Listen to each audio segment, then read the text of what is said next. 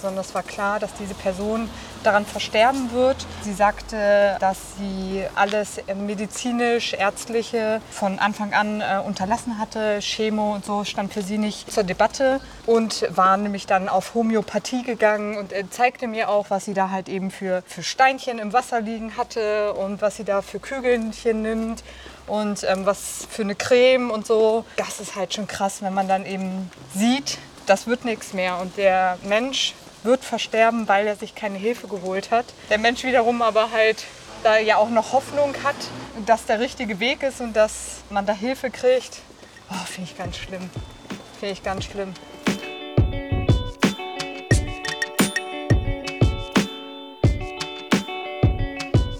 Dass Vanessa Schulte Wissenschaft in ihrer Arbeit als Pflegekraft super wichtig ist, das hat sie im Interview mit mir immer wieder deutlich gemacht.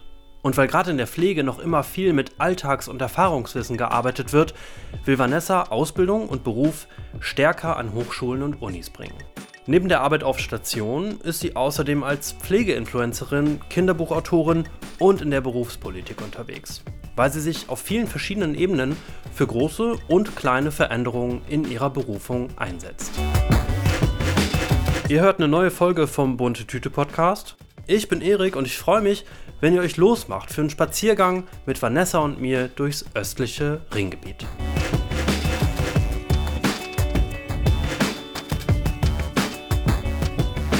Ich habe dich gerade gefragt, wie es dir geht. Und dann habe ich mich gerade gefragt, wie oft du das eigentlich am Tag wohl so sagst. Oder ob du das eben nicht sagst. Super cooler äh, Gedanke. Tatsächlich sage ich das, ähm, habe ich das früher bei der Arbeit ziemlich häufig gesagt. War so ein bisschen, ja. naja, Smalltalk-Einstieg, ne? wie man das mhm. eben macht. Wie geht es Ihnen denn? Das ist aber im Krankenhaus, ich sag mal, keine Smalltalk-Frage, weil daraus, also daraus resultiert ja dann bei mir in meinem beruflichen Kontext ja viel, viel mehr an Info. Das heißt, dass ich die im wenn ich so einen Smalltalk anfangen möchte oder ins Gespräch kommen möchte, frage ich auf jeden Fall nicht, äh, wie es der Person geht, sondern dann frage ich vielleicht, ob sie heute noch Besuch bekommt oder Besuch bekommen hat oder so. Das, äh, aber natürlich nutze ich es im Privaten. Ja, okay, also du meinst die Frage ernst, wenn du auf der Arbeit bist? Ja, genau. Ja, ja genau. Okay. Hattest du heute schon Schicht? Bist du schon? Musst du noch? Hast du frei? Ich habe frei. Ich bin erst am Wochenende wieder arbeiten und ähm, ja, ruhiger Tag heute. Du bist Pflegefachkraft. Ich habe festgestellt im Vorhinein, als ich das Leuten erzählt habe, kam super auf die Reaktion, ach ja, also mit alten Leuten würde ich auch nicht gerne arbeiten. Das ja auch, muss ja auch ein schwieriger Beruf sein. Mhm. Wir kommen da gleich noch zu, aber weil das eben so ein, so ein negatives Bild gibt von Pflege, wofür gehst du denn gern zur Schicht? Was sind denn so die, die Sternstunden auf der Arbeit? Wofür macht man diesen Job? Also die meisten ähm, würden jetzt antworten, weil sie eben so gern mit Menschen arbeiten und äh, weil sie gerne Menschen helfen. Natürlich ist das dieses Helpers High auch äh, bei mir vorhanden und natürlich gibt es einem viel, wenn man Menschen unterstützen kann, wenn man ihnen helfen kann. Aber ich gehe arbeiten, weil ich in einem interdisziplinären Team an der Gesundheit eines Menschen arbeiten kann. Und bestenfalls halt eben denjenigen wirklich wieder in einen optimalen Zustand bringe und ähm, wieder in sein Leben zurück entlassen kann. Und das halt eben, ja, alle mit ihren Fachbereichen, ähm, alle zusammen, das fasziniert mich immer wieder, äh, welche Fälle, wo man denkt, uh, das wird nichts mehr und dann wird es was. Und genau halt eben auch andersrum nichts ist da so richtig planbar und es ist immer spannend und abwechslungsreich. Was heißt denn in deinem Feld interdisziplinär? Ja, in meinem Feld ist das natürlich einmal ähm, die Pflege, die Medizin, dann aber auch die Sozialarbeitenden, ähm, Logopäden, ähm, Physiotherapie. Da kommen ähm, wirklich viele Bereiche zusammen, um ähm, an der Gesundheit eines Menschen zu arbeiten. Das ist wirklich, das machen nicht nur Ärzte und Ärztinnen und das macht nicht nur Pflege, das machen wir alle zusammen als ein Team. Und bestenfalls greift jedes Rädchen ins nächste und dann ist der Ablauf perfekt. Ich finde Rädchen eigentlich ein cooles Bild, weil ich habe letztens eine Story bei dir auf Instagram gesehen. Da hast du dich so ein bisschen drüber aufgeregt oder auch so ein bisschen klein drüber gebracht, dass Pflege nicht nur Waschen ist und dann hast du die ganzen Instrumente gezeigt, ja. ähm, die du so bedienen musst. Und ich dachte, okay, krass, das sieht so ein bisschen aus wie in einem Raumschiff irgendwie. Ja. Wie gehst du mit diesem Spagat um, das irgendwie ständig erklären zu müssen, ständig zu sagen, boah, ja, Pflege ist so viel mehr und das ist ja auch immer so ein bisschen Zweifel an der Kompetenz oder ein hm, Zweifel hm. an, der, an der Wertigkeit von ja. der Arbeit. Ja. Ähm, zum Anfang hat mich das tatsächlich gekränkt und ich wollte ähm, auf Biegen und Brechen auf jeden Fall zeigen, ey, wir können so viel und guck mal, ich bediene hier einen Perfusor und ähm, auf Intensivstationen, da sind auch Beatmungsmaschinen und so. Das, mittlerweile sehe ich es ein bisschen entspannter, weil ich weiß auch von so vielen Berufen nichts, was dahinter steckt und habe auch nur ganz klischeehafte Vorstellungen.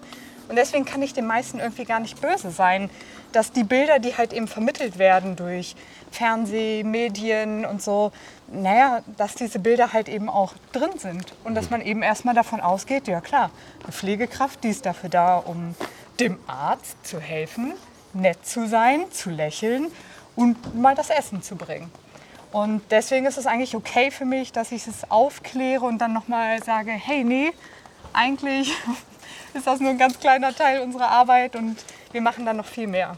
Was macht denn für dich die Profession aus? Wenn man da so eine tolle, schon vorgefertigte Definition hätte, was Pflege ausmacht, dann wären wir, glaube ich, schon viel, viel weiter.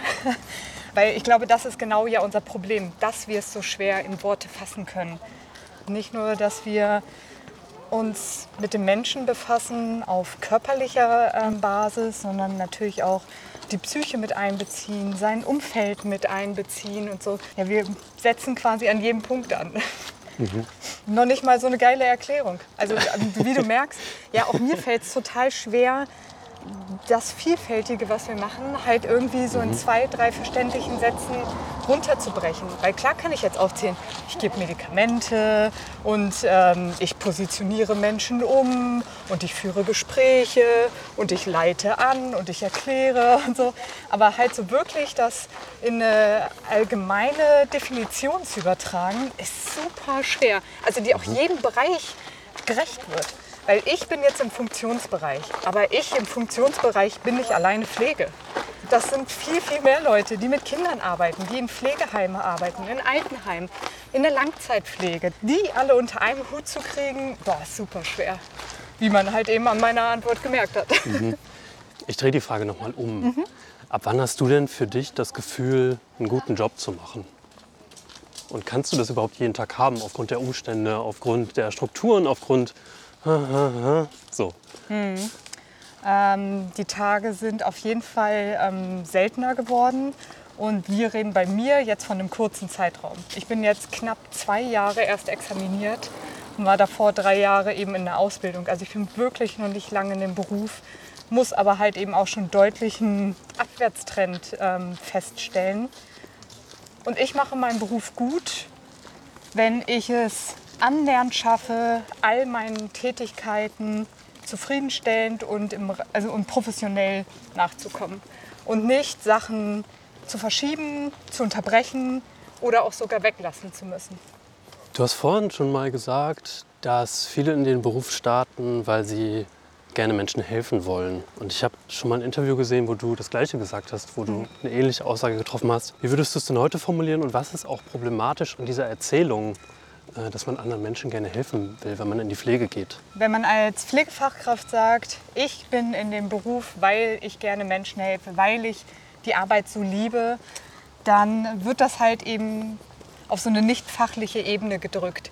Als ob es halt eben ausreicht, dass ich Nächstenliebe empfinde, dass ich empathisch bin und einfach deswegen gerne Menschen helfe, ohne eben aber mit dem Gedanken, dass ich Geld dafür verdienen muss, dass ich dafür eine Ausbildung gemacht habe, dass ich studiert habe in meinem Fall und dass da halt eine richtige Profession hintersteckt und professionelles Handeln, das wertet das halt eben immer so ab. Und es drückt es halt eben auch also viel in diese, ich sag jetzt mal plump, in diese Frauenschiene. Frauen, die helfen gerne anderen Menschen, das ist denen in die Wege gelegt, die machen das auch besonders gut. Also egal welche Frau, die können das einfach. Ja, und deswegen distanziere ich mich halt von solchen Aussagen, obwohl man es halt so richtig schwarz-weiß natürlich auch nicht betrachten kann. Ne? Also ich kann ja jetzt das auch nicht komplett rausnehmen und sagen, ja, nee, also ich helfe Menschen nicht gerne. Also das ist, ich versuche das halt einfach nur anders zu formulieren. Und ähm, damals hatte ich das einfach so noch nicht reflektiert. Ja, wie würdest du es denn heute formulieren? Ich mache den gerne, weil ich gerne im Team an der Gesundheit von Menschen arbeite. Klingt halt nicht so romantisch, ne? Nee. Das, ist, das andere ist halt eben so halt dramatischer. Da steckt halt mehr so Leidenschaft, Gefühl hinter. So, ne? Das Ja. ist so, ich tue alles, um Sterbenden beiseite zu stehen, ihre Hand zu halten. Und das mache ich ja tatsächlich Mhm. auch. Aber es ist halt eben immer die Frage, wie viel trage ich davon nach außen? Mhm. Dann sind wir wieder bei Schwester Stefanie. Warte kurz, davon musst Ja. du gleich noch berichten. Wenn es nicht der Wind ist, ist es Ja. Ich kenne nur Nicola von früher aus dem Fernsehen. Das ist alles das Gleiche. Ja, Ja, ist alles das Gleiche. also ich merke, je länger ich darüber nachdenke, desto mehr Klischees äh, merke ich hängen an diesem Beruf dran. Ja. Das ist total krass. Ja, ja das, also ich würde auch behaupten, dass das in der Pflege wirklich ähm, wahnsinnig viel ist. Und dann ist da ja auch noch dieser ganze Bereich der Sexualisierung. Damals durch die Pornoindustrie kamen ja dann die ersten Schwesternkostüme und ähm, schwappte das halt eben in die Pornoindustrie so rein. Und auch das hat sich ja noch ewig, also hält sich ja schon ewig. Dieses Bild der sexy Krankenschwester ist ja, ich meine, wenn du meinen Instagram-Account kennst, dann siehst du, wie ich auf Arbeit rumlaufe. Also das, da sind wir ganz weit entfernt von. Das, ähm, also wie viele darauf reagieren, wenn ich sage, ich bin Pflegefachkraft, uh, eine Schwester. So, das ist Wirklich, ich super wirklich, oft. ja. Super oft, ja. Ja. Wie man drüber spricht, so sieht dann letzten Endes auch die Struktur aus, Ja. ne, in der du arbeitest. Und ähm, ja, das bedingt sich ja alles irgendwie gegenseitig. Ne? Ja, du erkennst das jetzt und sagst das jetzt so. Leider habe ich das Gefühl, dass das nicht so viele ähm, reflektieren oder nicht so viele erkennen, weil so eine Themen halt eben erst gern belächelt werden. Ne? Ja, als ob wir keine anderen Probleme hätten. Wir haben Personalmangel, da will ich noch nicht gendern müssen, um irgendwie Leute ranzukriegen. Und was interessiert mich, dass da mehr Frauen arbeiten als Männer? Doch, es gehört halt eben zusammen. Es gehört halt eben zusammen. Und würden wir diese Klischees brechen und diesen Beruf auch offener für alle Menschen machen, dann würden sich da auch ganz andere Menschen bewerben. Und halt nicht nur die Frauen, die meinen, sie helfen gerne anderen Menschen und sie sind besonders freundlich. Und eben auch nicht nur die, die meinen, naja, Pflege ist anscheinend ein leichtes Ding, das kann ja jeder. Und ähm, dann versuche ich das mal. Also das, ähm, dann würde es definitiv Veränderungen geben, auch wenn es natürlich dauert. Ja. Das hat mir auch ein Stück weit die Augen geöffnet, gerade was auch so zum Beispiel Stellenanzeigen angeht. Äh, ich glaube, mir ist es unterbewusst immer schon mal aufgefallen, dass Ja. öfter mal damit geworben wird, so hier, du willst Heldin sein und so und dann komm her und dann sind das irgendwie so ganz, ganz bunte Bilder, am besten noch mit irgendwelchen Tieren drauf oder Ja. irgendwie Menschen oder auch speziell Frauen in so äh, Heldinnenkostümen. Ähm, wenn du eine Stellenanzeige schreiben müsstest, mh, wie würden die aussehen? Eine Stellenanzeige. Ich habe das Gefühl, dass das in der Berufsgruppe noch nicht so richtig viel angekommen ist, dass so eine Themen wichtig sind. Und ich glaube, dass meine Stellenanzeige somit zu, ich will nicht sagen zu professionell, zu fachlich, zu, zu neutral. Es wäre, glaube ich, zu wenig Emotionen, dass die dann wiederum auch nicht gut laufen würde. Also meine Stellenanzeige wäre bestimmt keine gute äh, Stellenanzeige, weil ich glaube, dass die meisten ähm, dafür noch nicht richtig bereit sind. Deswegen habe ich da noch keinen, noch nicht die Idee. Also du meinst die meisten Einrichtungen oder die meisten Leute, die sich auf solche Jobs bewerben würden? Beides. Beides, ja. Die Einrichtungen sind ja auch super alte Strukturen. Es gibt immer noch mega die Hierarchien, die da ähm, wirken.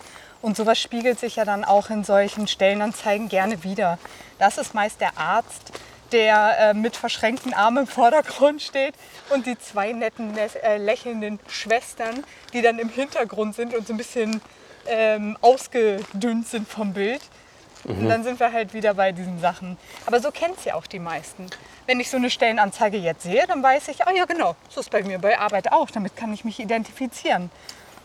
Und wenn ich jetzt überlege, ich würde eine Stellenanzeige machen mit People of Color, ähm, jedes Geschlecht wäre irgendwie vertreten und ähm, man würde halt nicht nur nett in die Kamera lächeln und zeigen, ich mache das mit mit vollem Herz und ich bin mit Herzblut dabei, sondern würde da halt irgendwie was Professionelles ansprechen und von unserer Profession sprechen, dann glaube ich, dass da halt, da finden sich die Leute dann halt eben nicht so wieder und würden dann vielleicht sagen, na was, das denn für ein Arbeitgeber, das ist ja nicht mein Beruf. Weil ich bin ja mit Herzblut dabei. Okay. ist ja eigentlich nicht überraschend, dass die Strukturen auch in dem Bereich so sind, dass irgendwie Männer äh, Machtpositionen einnehmen. Und ne? welche Rolle spielt denn das auch in deiner Arbeit? Wie spürst du das? Wie merkst du das? Naja, es ist eben immer noch so, dass ja sehr viel Männer als Ärzte tätig sind, die ja gerne, also wo ja gerne so getan wird, als ob sie in der Hierarchie über der Pflege wären. Aber eigentlich ist das ein Nebeneinander und ein Miteinander. Und gerne sind natürlich dann auch in unseren leitenden Funktionen bei der Pflege natürlich dann auch Männer vertreten, sobald es eben ein bisschen höher geht. Natürlich, wenn es dann um sowas geht wie Pflegedirektion, natürlich auch ein Mann. ja, und eben auch in den Funktionsbereichen, was ich eingangs schon sagte, so Intensivstationen und so. Da reden wir wirklich fast von einem ausgeglichenen Geschlechterverhältnis. Also da habe ich dann wirklich sehr viele männliche Kollegen, die dort arbeiten. Und da ist es tatsächlich auch ein bisschen ein anderes Arbeiten. Ja, Wollen wir noch mal zurück, so Ja. Ja. in den Wald? Vielleicht, machen wir. ja?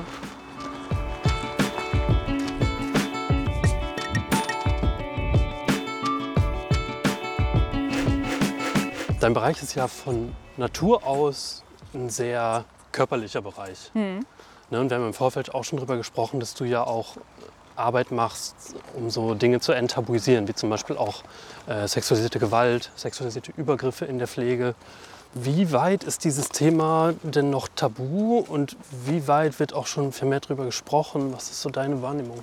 Ich habe manchmal in meiner Blase, so vor allen Dingen in den sozialen Medien, das Gefühl, dass da ähm, schon viel darüber gesprochen wird, dass immer mehr ähm, mit solchen Themen und Fakten dazu eben an die Öffentlichkeit kommen.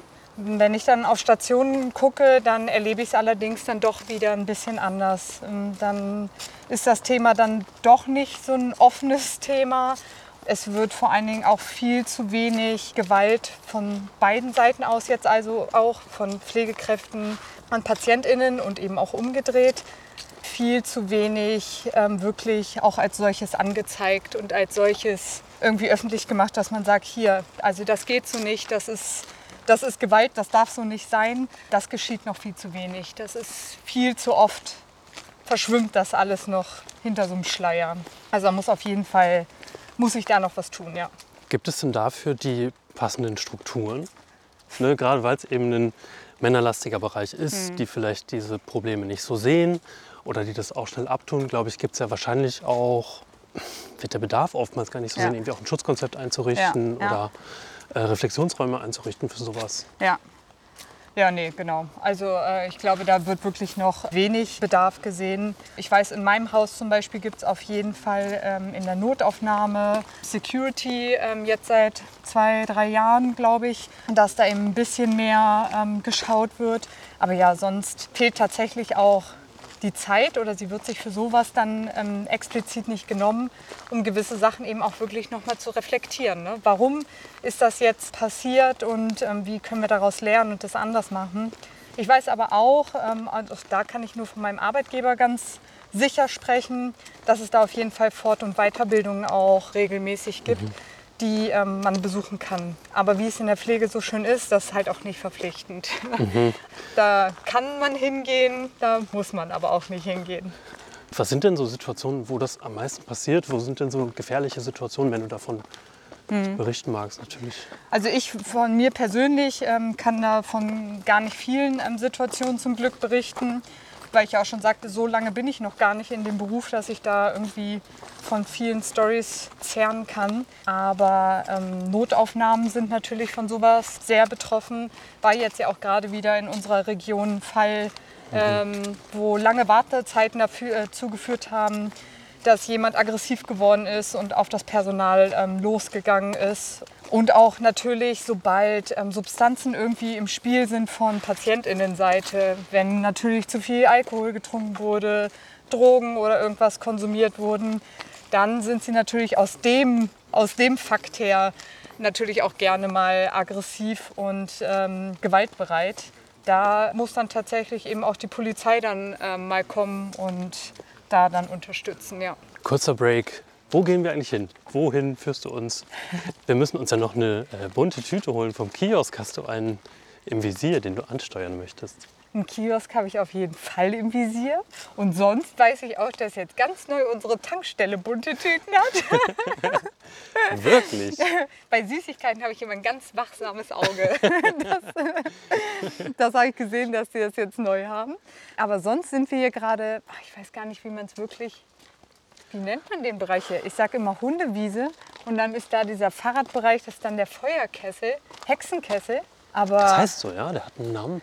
ich glaube ja, oder? Hat, das, hat nicht alles irgendwie einen Namen? Wahrscheinlich, ja. Ich dachte, ich hat- dachte, das heißt Mountainbike-Strecke. oder- Aber gut. Da kann man Fahrrad fahren. Genau.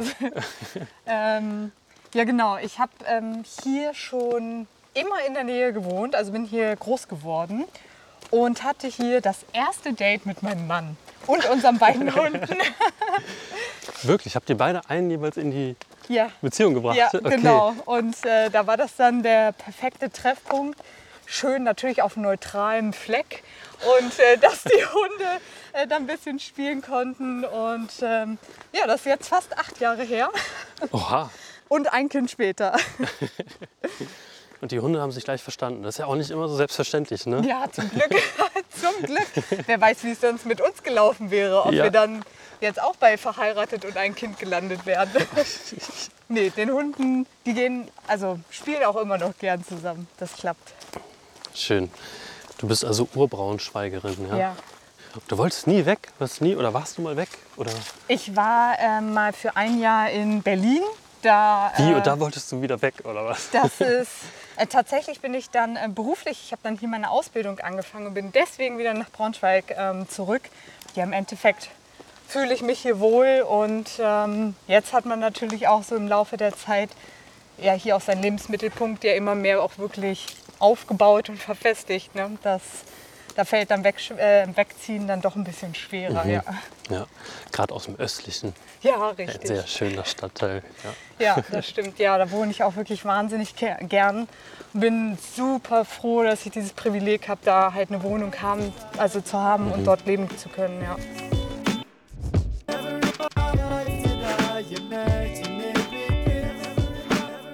Du bist ja nicht nur Pflegefachkraft, Pflegeinfluencerin, du bist auch Kinderbuchautorin. Ja. Und zwar ist mir da auch aufgefallen, es gibt, es gibt keine Kinderbücher, bis auf deins jetzt, Ja, um diesen Beruf irgendwie zu erklären. ja, genau. Wie erklärst du den in diesem Buch? Ja, tatsächlich ganz einfach. Ich sag mal, auf die für mich wichtigsten Punkte, die diesen Beruf ausmachen. Also, dass man eben sieht, dass man im Team arbeitet. Man sieht auch so ein paar Tätigkeiten, die so stattfinden. Aber auch genauso das Zwischenmenschliche. Also, dass anscheinend auch was da sein muss, um mit Menschen umgehen zu können und Situationen bewerten zu können. Ja, da hatte ich äh, mir aber auch Hilfe geholt. Das ähm, habe ich mit zwei Freundinnen zusammen gemacht. Und ähm, die eine ist nämlich Pädagogin. Ja, als Lehrerin hat sie da natürlich auch noch mal ganz besonders drauf geachtet, wie passen da die Formulierungen und so, weil ich wollte natürlich auch nicht abschrecken oder überfordern. Aber ich bin, also ich persönlich bin sehr zufrieden mit dem Ergebnis. Ja, und freue mich halt auch, weil ja, das Buch ist halt entstanden, weil ich auch gesehen habe, dass es halt keins gibt. Ich wollte eins kaufen für meine Tochter und wollte ihr gern meinen Beruf erklären und habe dann gesehen, hä, gibt's gar nicht. Und dann dachte ich halt so locker flockig, ja, dann mache ich das einfach selber. naja, und das hat dann ein Jahr gedauert, mich auch viel Geld gekostet, aber habe ich es durchgezogen, ja. Und das heißt Karl die Krankenschwester? Wenn Karl jetzt, wird Krankenschwester, ja. Karl wird Krankenschwester, sorry. Und da hast du auch nochmal die Gender-Dimension Ja, aufgegriffen. Ich weiß immer, wenn man sowas aufbringt, dann sorgt das immer für Diskussionen, viel Gegenwind. ja. Ähm, hast du da viel bekommen oder hielt es hielt sich in Grenzen? Äh, hielt sich tatsächlich in Grenzen. Die äh, meisten Reaktionen waren erstmal auf den Titel. Hä? Wie kann denn ein Junge Krankenschwester werden? Und wenn dann aber die Personen das Buch dann gelesen haben, das wird direkt auch gleich zum Anfang halt eben aufgegriffen, dass eben Krankenschwester eine veraltete Berufsbezeichnung ist und halt eben auch nicht alle Menschen gleichermaßen mit einschließt. Und es wird halt eben dann auch gezeigt, welche ähm, Bezeichnung man halt eben alternativ nehmen kann, die, mhm. die sich einfach besser benutzen lassen. Ja, und deswegen ging es dann eigentlich. Also die, die es dann halt, wie gesagt, gelesen hatten, hatten ja dann sofort, ich sag jetzt mal, den Wind aus den Segeln genommen. Und ähm, allen anderen habe ich es dann erklärt. okay. Und versteht deine Tochter jetzt besser, was du machst, wo du hingehst? Äh, also so gut, dass sie es auch gerne machen möchte. Sie möchte auch Aha. gerne im Krankenhaus arbeiten. Also alles richtig gemacht. Und ähm, ja, ich würde schon sagen, dass ihr das Buch gefallen hat. Aber ist jetzt auch nicht so, dass sie da jeden Tag drin rumblättert und es ihr Lieblingsbuch ist. Also das muss man auch gleich mal ehrlich dazu sagen. ist okay, man kann ja auch mehrere Lieblingsbücher haben, habe ich auch. Richtig, richtig. Wenn du noch mal umdrehen willst, ne? Ich Sag überlege, wo ist, denn, wo ist denn der Kiosk so genau? Also welcher? In die Richtung. Ja, let's try. Der ist da bei Penny in der Straße. Warte, Karlstraße ist das dann. Ich habe ein Interview mit dir gehört, von dir gehört. Da sagst du, du magst Stress. Mhm. Und deswegen magst du diesen Beruf so. Muss man Stress mögen, um diesen Beruf zu machen? Ist das ein Einstellungskriterium? Mögen ist vielleicht ein bisschen zu viel gesagt, aber man, man muss mit Stress umgehen können und den quasi auch als einen Dauerbegleiter akzeptieren können. Obwohl ich halt auch behaupten würde, dass das mittlerweile in den meisten Berufen so ist.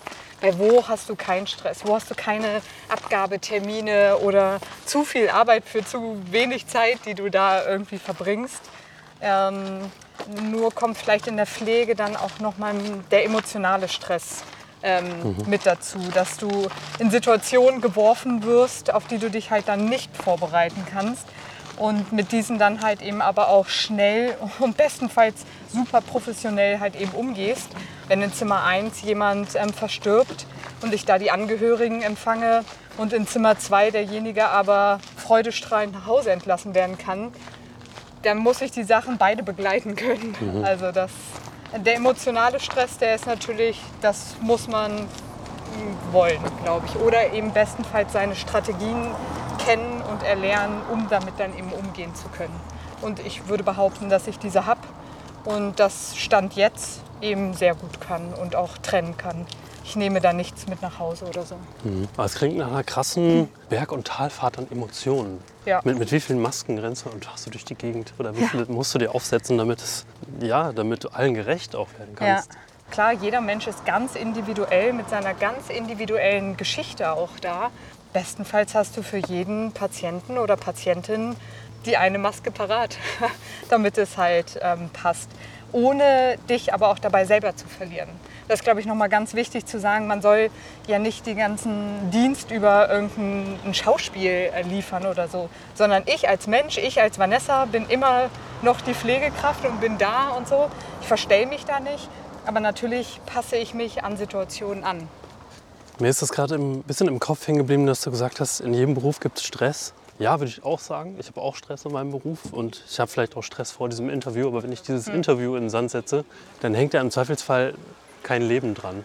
Wie, wie gehst du mit Fehlern in deiner Arbeit um? Oder schreckst du nachts hoch, weil du manchmal vergisst oder weil du schon mal vergessen hast, ein Medikament zu geben? Also mhm. ich, mich würde das wahnsinnig, ja. wahnsinnig ja. machen. In der Anfangszeit war das tatsächlich ähm, sehr belastend, als ich frisch ähm, mit dem Examen fertig war und man dann so auf Station geworfen wird und plötzlich wahnsinnig viel Verantwortung tragen muss. Da war es wirklich, dass ich nach Hause gefahren bin und schon beim Fahren auf dem Fahrrad äh, schon dachte, fuck, ich habe vergessen, die Tabletten für den nächsten Tag zu stellen. Ich habe vergessen, das zu dokumentieren. Oh nein, habe ich demjenigen das und das gesagt. So, da kamen dann so Sachen und da kam es dann auch häufiger vor, dass ich tatsächlich dann nochmal angerufen habe und dann nochmal gesagt habe zu meiner Kollegin, habe ich dir das und das gesagt und du musst bitte noch das und das machen. Das wurde zum Glück immer also super angenommen. Also ich wurde da immer total gut unterstützt, weil eben ja auch alle wussten, dass ich erst frisch in dem Beruf bin. Dann wurde das mit der Zeit aber auch besser und Fehler dürfen halt bestenfalls nicht passieren. Ne?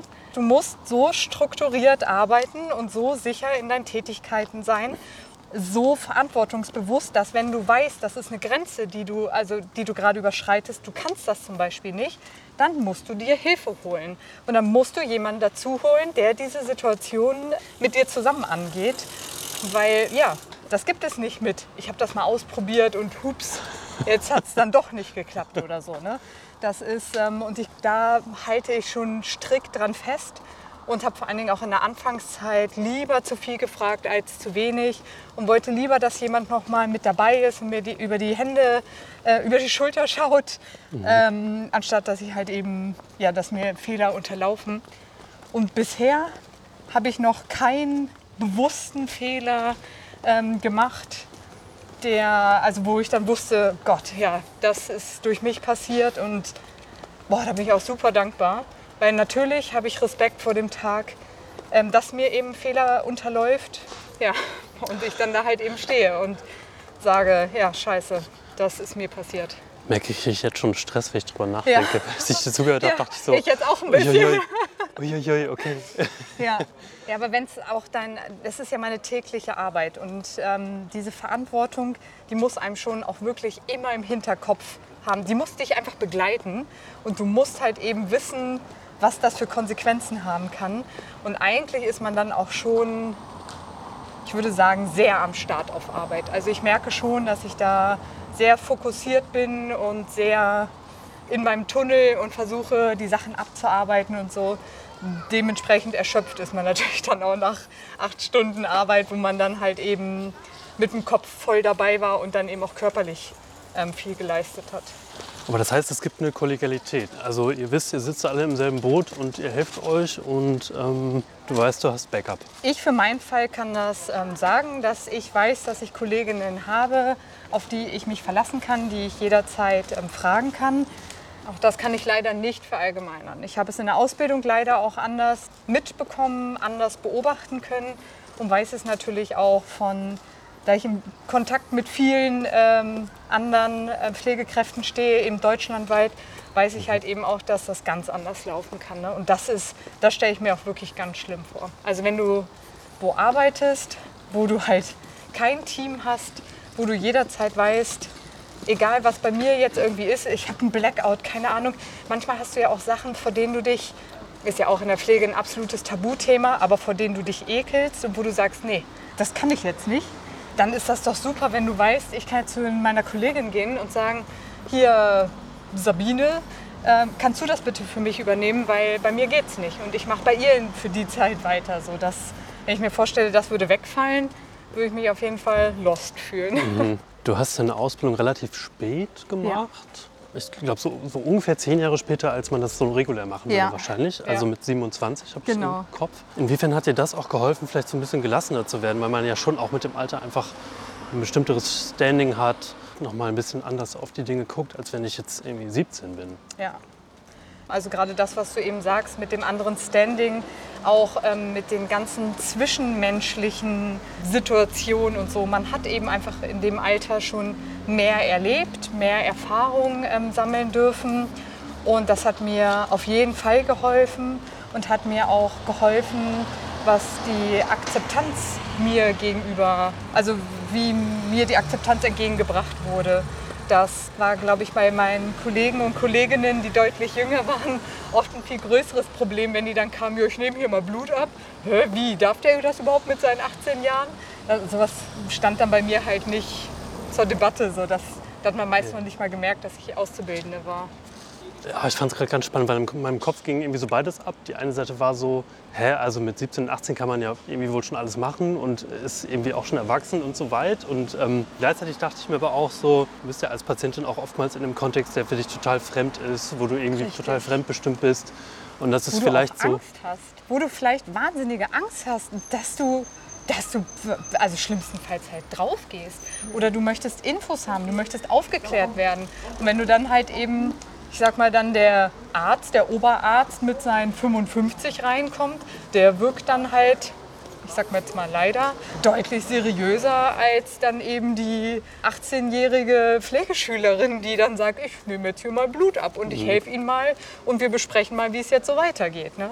Da hatten auf jeden Fall, also weiß ich aus unserem Kurs, auch ähm, die ein oder andere auf jeden Fall Probleme mit, dass ähm, die Menschen ähm, die nicht richtig ernst nehmen wollten oder ihnen auch gar nichts erst zugetraut haben. Weil natürlich niemand zwingt einen ja zu irgendwelchen Sachen. Und somit können pflegerische Tätigkeiten ja auch abgelehnt werden. Mhm. Denen ist das dann halt auch ein paar Mal passiert, dass es dann hieß, nee, das möchte ich nicht, dass die das macht, weil die hat ja noch gar keine Erfahrung. Das ist natürlich schon so ein kleiner Stich ins Herz. Ne? Du möchtest das lernen, du möchtest dann Profi werden. Wenn dir das dann jemand so abspricht und dir mhm. nicht vertraut, ist natürlich doof.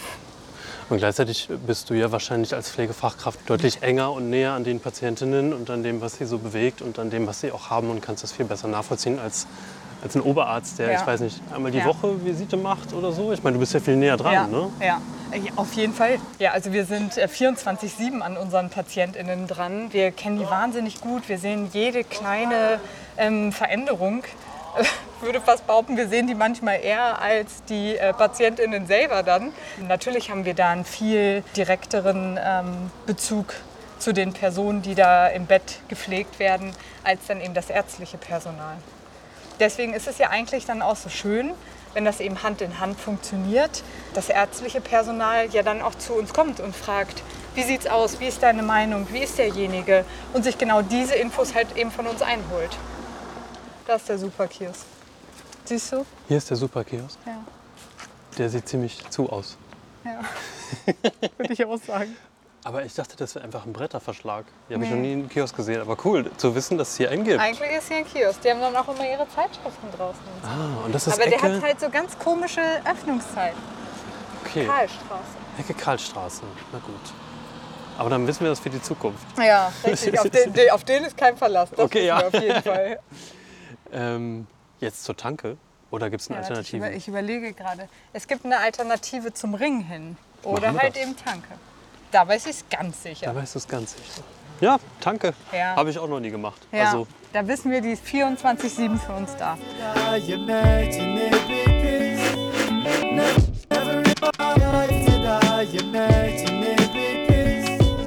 Pflege handelt ähm, noch ganz viel nach Erfahrungswissen.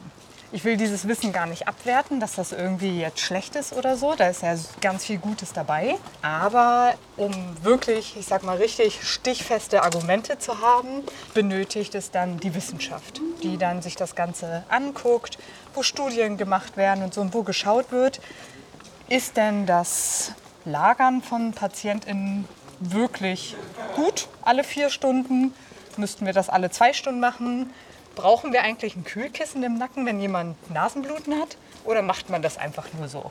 Weil, kennst du ja sicherlich auch. Mhm. Wo steht denn, dass das wirklich hilfreich ist? Das machen halt eben einfach nur alle. Diese Handlung, das, was wir jeden Tag machen, erstens, damit wir es halt noch professioneller machen, brauchen wir halt eben diese Infos mit, was funktioniert und was können wir lassen oder was müssen wir ändern. Und halt eben als Argumentationsgrundlage. Wie vorhin mit meiner Definition mit, ja, was ist Pflege? Es ist halt eben immer alles so schwammig und nicht so mhm. richtig, nicht so richtig greifbar. Und Wissenschaft würde da halt eine Grundlage reinbringen. Und ähm, ja, die braucht es halt eben einfach. Und mir persönlich hat das Studium ja nochmal einen ganz anderen Blick auf diesen Beruf gegeben. Ich habe davor auch, ich habe mit diesem Beruf angefangen, mit dem, also mit dem Gedanken, ja, easy, du bist Krankenschwester, hast einen sicheren Job, weil pff, braucht ja jeder und ja, Verdienst, okay, ja, musst in drei Schichten arbeiten, nicht so geil, aber das, das läuft schon. Und dann bin ich mit jedem Monat mehr und dann mit dem Studium dazu, habe ich dann halt erst angefangen zu begreifen, was das für ein Beruf ist, was ich da mache, wie wichtig meine Tätigkeit ist ja, und ähm, ja, was da halt hintersteckt. Das war halt dann auch der Grund, warum ich hier überhaupt angefangen habe, in die Berufspolitik, also in den DBFK einzutreten, den Instagram-Account zu machen und so. Was ist der DBFK? Das ist der größte Berufsverband in mhm. unserer Berufsgruppe, weil ich dann halt eben dachte, ja, das muss ja unter die Leute, dass das ein krasser Beruf ist und doch nicht nur dieses Klischeebild, was ich halt eben auch früher hatte, als ich eben noch nicht in dem Beruf tätig war. Alle anderen Länder um uns herum haben akademisiert. Dort ähm, studiert man Pflege der Beruf ist zu krass, zu umfänglich, um das eine dreijährige Ausbildung ausreicht. Da fehlt mir halt die wissenschaftliche ähm, Ebene. Die kannst du in der Ausbildung nicht auch noch mit reinbringen und erklären, wie du Papers richtig liest und das in deine Arbeit auf Station mit einbringst. Das, mhm. das geht halt nicht. Und deswegen finde ich halt so die Kombi wie bei mir mit drei Jahre Ausbildung und dualem Studium, ja perfekt. Dann kannst du, glaube ich, richtig gut in diesen Beruf starten, ja. Mich wundert es irgendwie gar nicht, dass Deutschland wieder mal so ein bisschen hinterherhinkt, gerade bei so einem Bereich. Wie unterscheidet sich denn das Bild von, von Pflege in anderen Ländern zu dem Bild hier? Wo sind andere einfach auch schon weiter vielleicht? Der größte Punkt, der sich zu anderen Ländern unterscheidet, ist eben schon mal, dass wir diesen Beruf eben immer noch als Ausbildungsberuf haben und eben in anderen Ländern das studiert wird dass die dann halt eben auch in der Lage sind, andere Tätigkeiten mit zu übernehmen. Und da gibt es dann Pflegekräfte, die ich sag mal in ein anderes Level aufsteigen können und dann teilweise eben auch die bei uns ärztlichen Tätigkeiten dort Pflegekräfte ähm, dann übernehmen mhm. und dann eben noch mal ein viel größeres ähm, Feld eben abdecken, als wir es dann eben machen. Obwohl natürlich der Pflegemangel sich ja mittlerweile überall ausbreitet. Ne? Also wo in der Welt haben wir keinen Pflegemangel? Die nordischen Länder sind, glaube ich, noch mal recht gut aufgestellt und haben guten ähm, Personalschlüssel. Aber insgesamt ist es natürlich ein Beruf, ähm, wo ein großer Mangel ist. Ja. Ich, ich, wittere, ich wittere, es liegt vielleicht auch an Macht und an der Machtstruktur, dass man hier eben sagt, okay, wir lassen das als Ausbildung, ne, damit eben Tätigkeiten ja. nicht übernommen werden können, ja, damit, die, genau. damit die Strukturen und die ja. Hierarchien nicht verschwinden. Nimmst genau. du das auch so wahr? Ja, also es ist auch so, die, äh, meist ist es eben auch ähm, ärztlicherseits, dann zum Beispiel von der Ärztekammer, da hat gerade erst der Präsident vor einigen Wochen ein Statement ähm, abgegeben und hat eben auch gesagt, nee, also zu was der Beruf denn dann kommen würde, wenn, wir, wenn die jetzt Aufgaben abgeben an Pflegekräfte, von wegen, wir sollen weg vom Kindertisch oder sollen uns wieder an unseren Kindertisch setzen und bei den Großen können wir halt noch nicht mitspielen. Aber, und da will ich dann nochmal den Schwenk reinbringen, ich kann es auch ein bisschen verstehen. Weil Medizin ist zu 100% studiert und akademisiert. Und das ist halt dann mhm. eben auch so ein Totschlagargument. Naja, wir haben eine ganz andere, einen ähm, ganz anderen Bildungsweg durchlaufen als ihr. Dann könnt ihr jetzt nicht einfach unsere Tätigkeiten übernehmen. Deswegen akademisieren und dann können wir das auch problemlos übernehmen und haben halt auch die Argumente. Ja, das könnte man ja leicht umgehen. Ne? Ja. ja. Mhm. Okay, jetzt weiß ich nicht, ob ich hier mit diesem Mikro rein darf, aber ja, soll wohl gehen. Hier ist aber kalt. Oh ja. Also die bunten Tüten sind gestaltet von außen und von innen sehr bunt. Das stimmt. Aber man kann jetzt auch nicht sehen, ob das irgendwie vegetarisch oder so ist, ne? was da so drin ist. Du wärst wahrscheinlich auch vegetarisch äh, ja. äh, Fraktion. Ne? Mhm. Wir können ja mal fragen. Sind die vegetarisch ohne Gelatine? Nee. Ah, das ist äh, tatsächlich schwieriger, als man denkt. Ja, ich glaube, das ist einfach nicht mehr so ein so ein Game mit so Kiosk und bunte Tüten und so.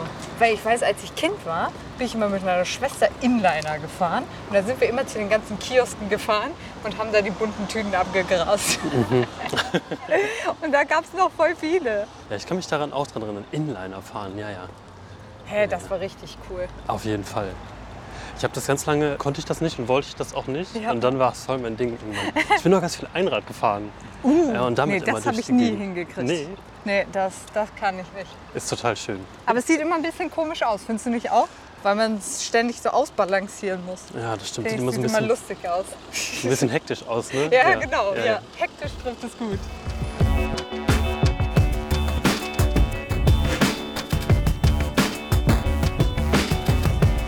Wir haben vorhin schon ein bisschen über Patientinnen gesprochen und dass sie sich ja auch mit, mit Problemen anvertrauen und dass du ja deutlich näher da, da dran bist und auch deutlich mehr mitbekommst und auch Verläufe mitbekommst.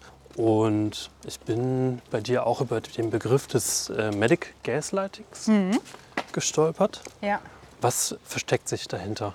Das ist Begriff, der ähm, beschreibt, dass die Symptome von ähm, PatientInnen abgewertet oder runtergespielt werden, nicht richtig ernst genommen werden. Das hm, so zum Beispiel ein Beispiel Endometriose ist eine ähm, chronische Erkrankung, die eben Frauen betrifft und wo Gebärmutter ähnliche Schleimhaut sich eben an Gebärmutter und so eben festsetzt.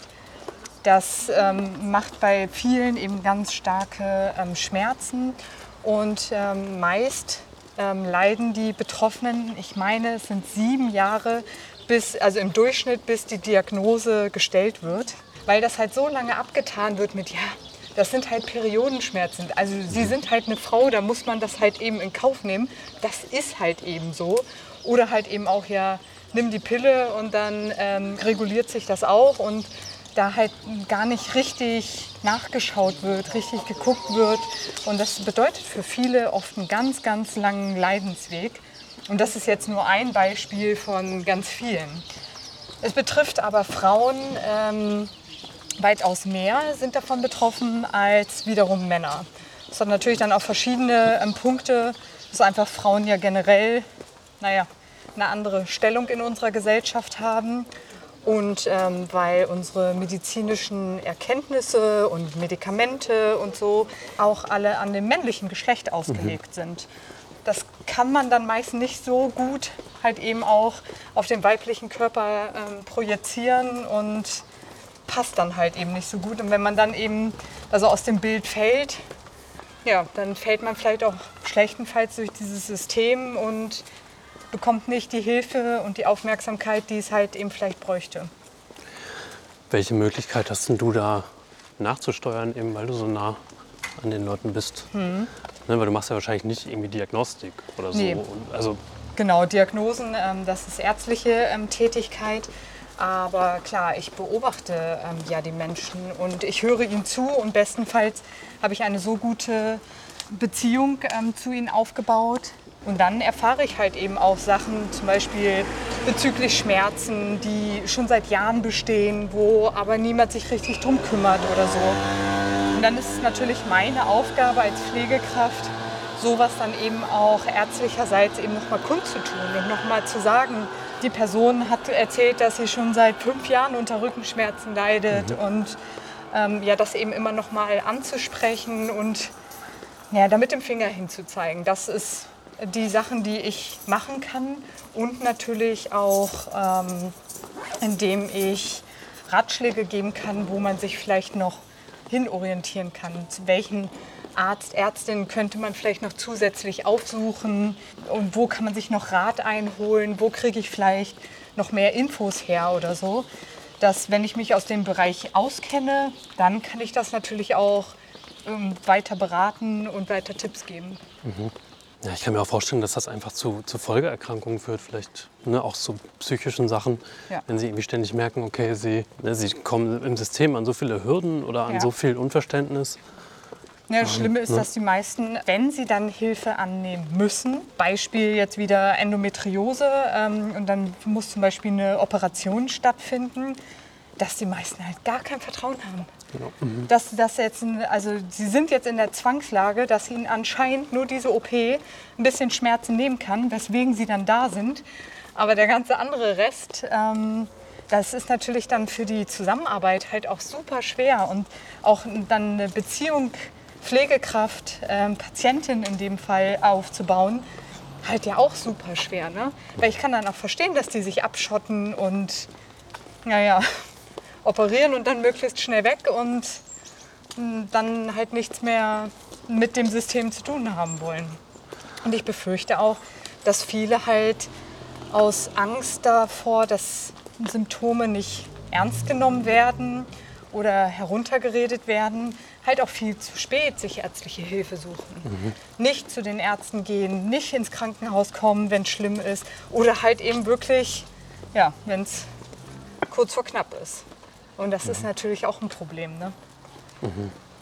So, wir steuern jetzt ungefähr auf den Ring zu, um da noch mal nach einem Kiosk zu gucken. Mhm. Habe ich richtig verstanden? Mhm. Weißt du den Namen davon? Nee, leider nicht. Ich weiß nur, dass man da Hermes-Pakete abgeben kann. Oh.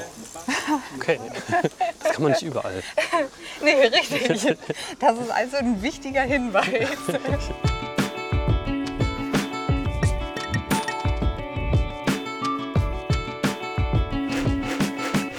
Bitte mach sie auf, ja. Jetzt haben wir eine nur, eine nur Lakritz, Lakritz-Only-Tüte. Das ist vollkommen okay. Aber ich glaube, dass du jetzt ganz viele HörerInnen verlieren wirst. Alle die, die keine Lakritz mögen und sich jetzt denken, hier.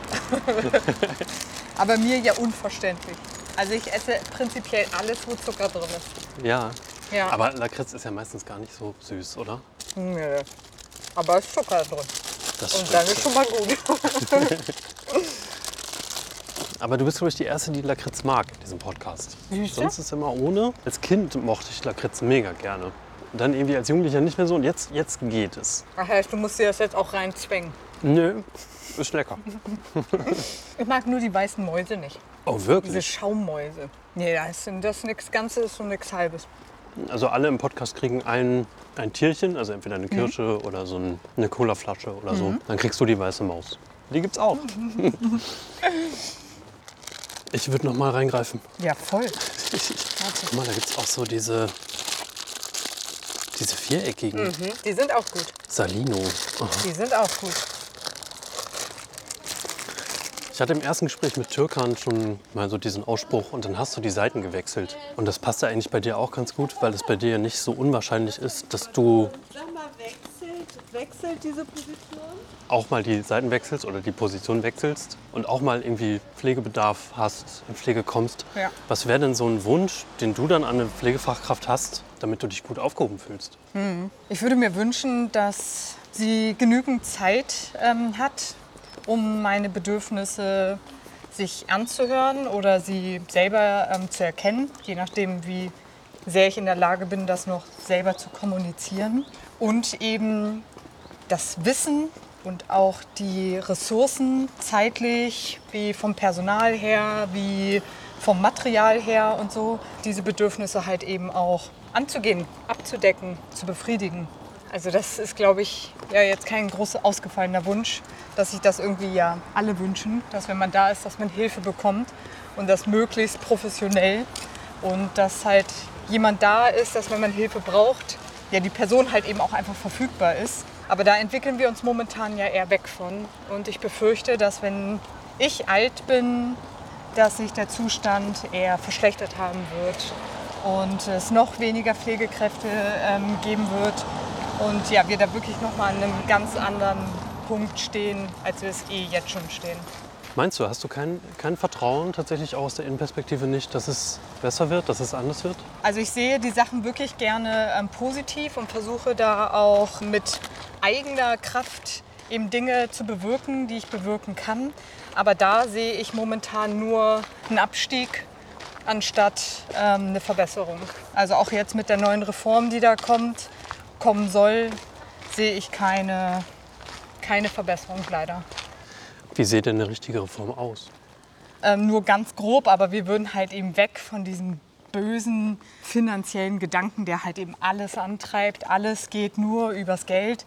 Das müsste die Reform anpacken. Da müsste der Mensch mehr im Mittelpunkt stehen. Und ja, natürlich würde ich eben die Pflege, die Kompetenzen, die wir haben, auch aktiv mit einbinden. Ähm, es gibt in anderen Ländern wie ähm, Hausarztpraxen, die dann aber von Pflegekräften geführt werden. Und alles Pflegerische, sei es zum Beispiel Verbände, Wunden und so, alles, was in unserem Bereich fällt, dort abgehandelt wird. Die gehen dann gar nicht zum Arzt oder zur Ärztin, sondern dann quasi in diese Praxis der Pflegekraft. Und ähm, sowas würde unser System halt auch enorm entlasten. Und ähm, ja, sowas würde ich mir wünschen, dass sowas eben auch bei uns dann etabliert wird und ausgebaut wird. Ich weiß nicht, ob man sich einfach nicht traut, eben wirklich so große strukturelle Sachen anzugehen und wirklich so große Umstrukturierungen zu machen. Ob es daran liegt, ob es das Geld ist, was es dann halt eben ja auch erstmal kostet, wenn man umstrukturiert, oder ob es eben vielleicht auch ärztlicherseits ähm, blockiert wird, weil dann doch eben noch alte Strukturen davor herrschen. Vielleicht ist es ja auch ein Mix aus allem. Wahrscheinlich, wahrscheinlich. Warum hast denn du dich trotzdem entschieden, in diesem großen System oder in dieser großen Systemfrage auch politisch aufzuklären und dich auch politisch zu engagieren? Was hält dich da trotzdem dran? weil wir Sachen nur über die Politik ändern können. Ich kann jetzt hier in einem Podcast viel erzählen, was ich gut und schlecht finde. Ich kann bei Instagram böse Posts schreiben, was ich verändern muss und was ich anders will. Ich kann auf Station meckern und sagen, nee, das muss sich verändern. Aber die wirklichen Veränderungen und Entscheidungen werden in der Politik getroffen. Und wenn man sich dort kein Gehör verschafft und dort kein Standing hat, dann kannst du deine Sachen auch nicht angehen. Und deswegen ist für mich das die logische Konsequenz, dass wenn ich Veränderungen will, dort halt eben dann auch aktiv bin und sie dort versuche zu bewirken. Die Pflege ist ja sehr, sehr schlecht organisiert. Also ähm, das sehen nicht, also es sieht nicht die Mehrheit so. Man geht ja davon aus, dass man circa 1 ähm, bis 1,5 Millionen Pflegekräfte in Deutschland eben hat. Davon sind keine 10 Prozent politisch organisiert. Und ähm, deswegen haben wir halt auch überhaupt kein richtiges Sprachrohr. Wir können gar keine richtige Schlagkraft bringen mit den paar Leuten, die halt da ähm, organisiert sind. Und ich gehe davon aus, dass das so sein wird, weil es eben so ein frauendominierter Beruf ist und das eben keine Frauendomäne ist, sondern Politik machen Männer und Männer treffen Entscheidungen, Männer äh, regieren unser Land. Frauen können das alles nicht. Ich glaube, deswegen ist dieses Thema auch so wenig präsent bei Frauen, dass, ja, dass das wichtig ist und dass wir das auch können und dass wir das gut können und ähm, dass wir uns da halt eben auch Gehör verschaffen müssen. Das Bewusstsein ist da noch nicht. Okay, ich dachte, du schickst uns jetzt mit einer, mit einer positiven Vision raus. Ich, ich, ich kann noch was Positives sagen. Bitte. Pflege ist sonst wirklich ein toller Beruf. Ich mache das wirklich gerne. Ich weiß, das klingt immer, es gibt super viele Brennpunkte, es gibt super viele Punkte, die man ansprechen muss und die nicht gut sind. Aber das ist ein ganz toller Beruf und ich gehe gerne arbeiten und kann mir auch nicht vorstellen, was anderes zu machen.